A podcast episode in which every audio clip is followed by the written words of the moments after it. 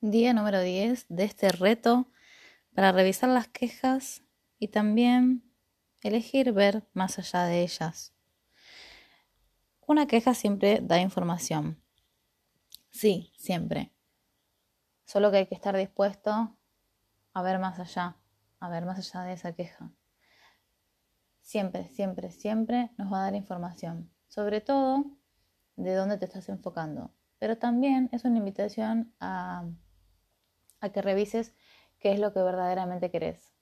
Ayer te decía que no importa cómo se vea tu realidad, eso muchas veces, muchas por no decir siempre, nos distrae. Nos distrae de que de cómo querés que se vea tu vida ahora. Y esta es la pregunta del día 10. ¿Cómo querés que se vea tu vida? Entonces, si pudieras enfocarte en cómo querés que sea tu vida, no tendrías tiempo de quejarte. ¿Por qué? Porque estarías creando tu vida. Entonces, cuando nos quejamos, también es un síntoma de que no estamos poniendo nuestras energías en lo que sí queremos crear. Como consecuencia, va a dar una queja como resultado. Ahora, también es una manera de frenarse y también es una manera de abandonarse.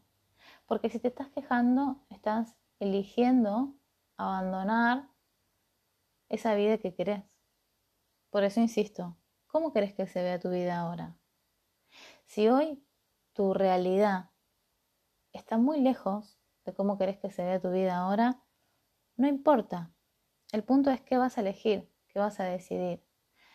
Porque cuando las personas dicen que se sienten muy desesperanzadas, en realidad es porque sienten mejor dicho, piensan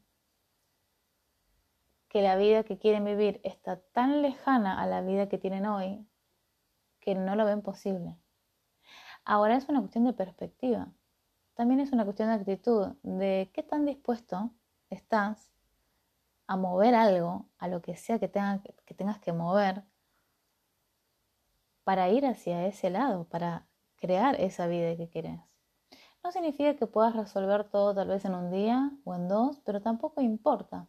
El punto es que vos decidas y elijas moverte hacia donde te querés mover. Y ojo que no estoy diciendo con esto que sea un lugar, porque en, algún momento de mi vida lo veía como algo lineal, de ir un punto de, A hacia B y, y ahora no lo veo así, porque hoy también podés elegir sentirte bien hoy y no estar esperando a tener la vida que querés mañana o algún día para sentirte bien. No. Puedes elegir eso ahora mismo. Es decir, que pienses que cuando tengas la vida que querés vas a ser feliz, también es una mentira. No hay diferencia entre eso y creer que cuando tengas la casa, cuando tengas el título, cuando tengas la pareja, el hijo y el perro, ahí después de todo ese checklist de estupideces vas a ser feliz. No, eso también es una mentira. Ser feliz es una elección y no importa la vida que llevas, no importa el empleo que tengas y no importa tampoco cuánto dinero tenés en tu cuenta bancaria. Si no estás eligiendo ser feliz, no vas a ser feliz nunca y nada ni nadie te lo va a dar, porque la única persona que lo puede elegir sos vos. No es algo que puedas delegar. Ahora, si vas a estar esperando que una cosa externa o una persona o una relación te dé eso que tanto querés, estás en el horno. Estás en el horno porque no lo vas a encontrar. Y vas a vivir en una frustración y una decepción constante. Pero una vez más, esto es como pedirle naranjas al limonero. Entonces, ¿qué tal que te hace responsable de tu vida. ¿Y qué tal que ahora es la oportunidad de que no me creas, sino simplemente pruébalo y elegílo? Elegí ser feliz sin que importe cómo se vea tu vida ahora. Elegí ser feliz aunque hoy pienses que tu vida es un desastre, aunque no tengas dinero. En todo caso, si quieres tener dinero, elegí tener dinero. Pero es una elección por separado elegir elegir la felicidad. Son elecciones distintas y tenés que elegir ambas. Ahora, ¿qué tal que hoy te dedicas a escribir una lista de cómo querés que se vea tu vida? ¿Y por qué propongo escribirlo?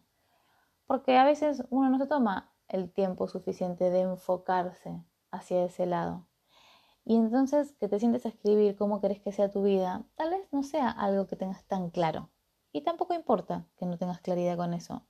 Pero sí importa que te empieces a hacer la pregunta de cómo quiero vivir mi vida. Porque si pasas el tiempo eh, suficiente, o, o, mejor dicho, si te enfocas para ese lado de cómo quiero que sea mi vida ahora, y además de escribirlo, permaneces en esta pregunta, yo te garantizo que no hay ni tiempo, ni espacio, ni lugar para las quejas.